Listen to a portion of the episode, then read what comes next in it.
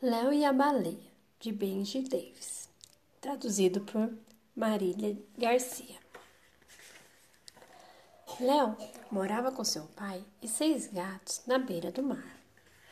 Todas as manhãs, seu pai saía bem cedo para um longo dia de trabalho em seu barco de pesca. E ele só voltava quando já estava escuro. Uma noite, um forte temporal temporal arrastou tudo ao redor da casa. Na manhã seguinte, Léo saiu para ver o que tinha acontecido lá fora. Andando pela praia, ele avistou algo diferente. Logo, ao aproximar-se, Léo de repente viu um filhote de baleia encalhado na areia. Léo não sabia o que fazer, mas logo lembrou que as baleias não gostam de ficar muito tempo fora d'água. Então ele pensou: tenho que agir depressa.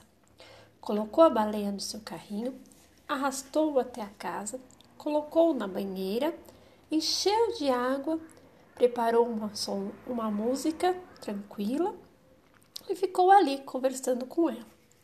Léo queria que a baleia se sentisse em casa. Ele contou algumas histórias sobre a vida na ilha e a baleia sabia ouvir muito bem. A noite foi chegando e logo escureceu. Léo estava com medo de seu pai ficar brava com a baleia na banheira. Durante algumas horas, Léo manteve seu segredo bem guardado. Ele até conseguiu levar um lanchinho escondido para a baleia, mas na hora que seu pai quis tomar banho, seu segredo veio à tona. O pai não ficou bravo ele andava tão ocupado que nem tinha percebido que o filho se sentia tão sozinho. Mas ele explicou que, na verdade, a casa da baleia era o mar e por isso eles precisavam levá-la de volta.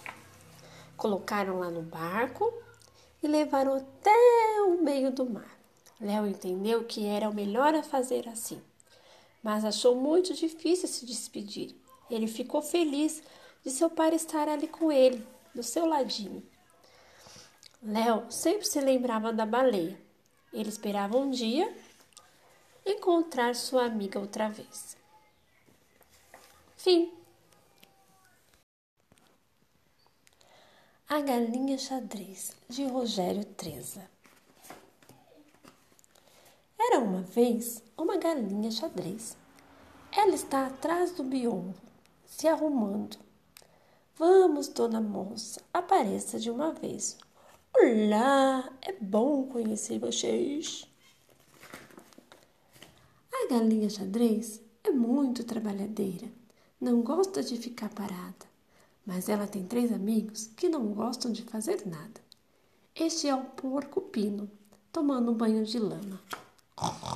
Fecha a porta, olha o vento. Vocês não querem que eu fique de cama, né? E este é o pato barato.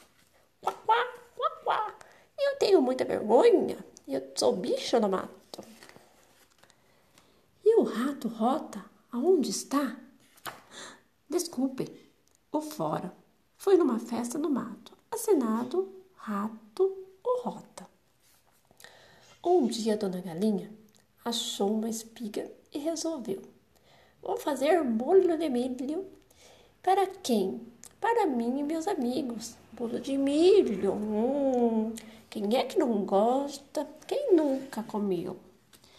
Mas como bolo de milho não é fácil de fazer, a galinha procurou seus amigos, já que o bolo todos iam comer. Oi, seu pato, já que o senhor está aí, parado, não poderia me ajudar com essas compras no mercado? Quá, quá, eu, eu, desculpa, dona Galinha, eu sou, sou bicho do mato. Eu tenho vergonha, tenho vergonha. Que pena, Pluft. Caiu tudo no chão, porque estava muito pesado. A galinha foi pegar a tigela para bater o bolo da patota. Queria então a ajuda do rato rota. Saí, fui jogar bola, fui jogar pelota assinado Rato Rota. Mas o danado do Rota nem sombra se nota. Depois do bolo pronto, de fato, a galinha ainda pediu ajuda. Senhor porco, senhor porco, me ajude, por favor.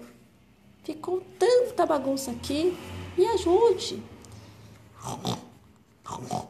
Arrumo, não posso, agora não posso, posso não. Estou aqui, estou lavando sovaco, posso não. Que pena, justo no trabalho mais chato. E como a galinha não gostava de ficar parada, fez o serviço toda sozinha, mas desabou de cansada. Na hora que o bolo estava pronto, vejam vocês, chegaram todos de uma vez. Que cheiro bom! Que será que a dona Galinha fez? A dona Galinha fez bolo. É bolo de milho. Ai, estou vendo. E sem cerimônia, todos foram comendo. Só quando o bolo terminou é que perceberam a galinha que fez o bolo foi a única que não comeu. Para preparar, reparar o mal feito, os três fizeram outro bolo para a amiga galinha no peito. A galinha ficou tão contente que sua alegria contagiava toda a gente e feliz que ficou a rapaziada, a turma toda da galinha nunca mais ficou parada. Passa enxerda, obrigado, de nada. Fim. O direito das crianças, de Ruth Rocha. Toda criança no mundo deve ser bem protegida contra os rigores do tempo, contra os rigores da vida. Criança tem que ter nome, criança tem que ter lar, ter saúde não ter fome, ter segurança e estudar. Não é questão de querer e nem de concordar. Os direitos das crianças todos têm que respeitar. Tem direito à atenção, direito a não ter medos, direito a livros e a pão, ter direito de ter brinquedos. Mas criança tem direito de sorrir, correr na beira do mar, ter lápis de colorir, ver uma estrela cadente, filme que tenha robô, ganhar um lindo presente, ouvir histórias do avô, descer do escorregador, fazer bolha de sabão, sorvete se faz calor e brincar de adivinhação. Morangos com chantilly, ver mágico de cartola. O canto do bem bola, bola, bola. Lamber o fundo da panela, ser tratada com afeição, ser alegre e tagarela, poder também dizer não carrinhos, bonecas e jogos. Montar um jogo de, de armar, amarelinha petecas e uma corda de pular. Um passeio de canoa, pão lambuzado de mel, ficar um pouco à toa, contar estrelas no céu. ficar lendo revistinhas, ter um amigo inteligente, uma pipa na ponta da linha, um bom de um cachorro quente festejar o aniversário com bala, bolo e balão, brincar com muitos amigos, dar pulos no colchão. Livros com muitas figuras, fazer viagem de trem, um pouco de aventura, alguém para querer bem. Festinha de São João, com fogueira e bombinha, pé de moleque e rojão, com quadrilha e bandeirinha, andar debaixo da chuva, ouvir música e dançar, ver carreira de saúva, sentir o cheiro do mar. Pisar descalço no barro, comer frutas no pomar, ver a casa do João de Barro, noite de muito luar. Ter pra, tempo para fazer nada, ter quem peiteie os cabelos, ficar um tempo calada, falar pelos cotovelos.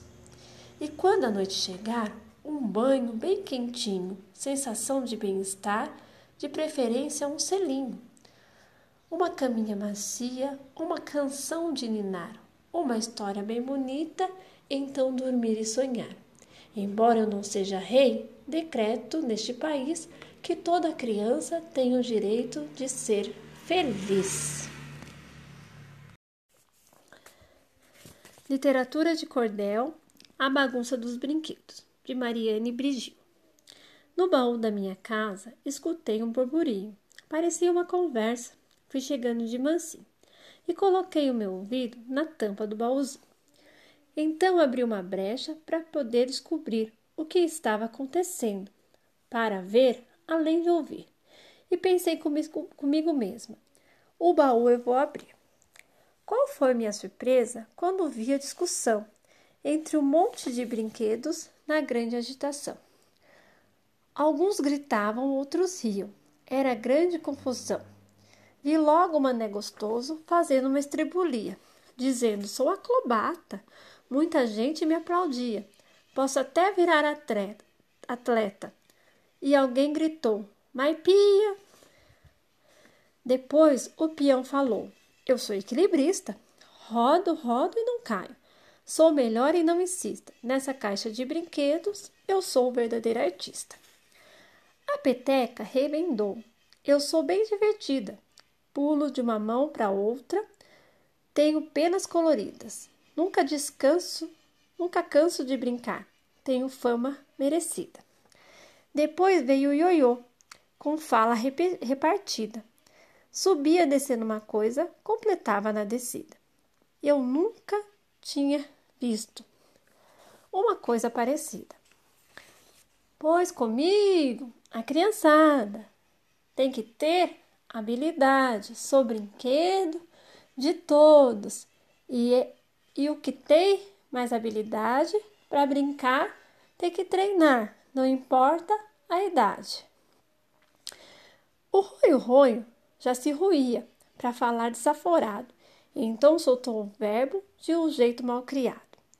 Eu sou quase um instrumento, meu jogo é musicado e, por fim, o catavento, com as frases assobiadas. A beleza que eu tenho nunca vai ser comparada. A criança que me sopra fica logo deslumbrada. Então, tive que intervir e dar minha opinião. Ei, vocês, estão me ouvindo? Eu falo de coração. Todos são muito queridos. Preste muita atenção. Não há como comparar, cada qual tem o seu dom. Não existe essa coisa de um ruim e outro bom. Acho que eles entenderam e abaixaram logo o tom. Começaram a sorrir e disseram obrigado. Fiquei ali brincando com o baú encantado, como se naquele instante o tempo tivesse parado. Fim.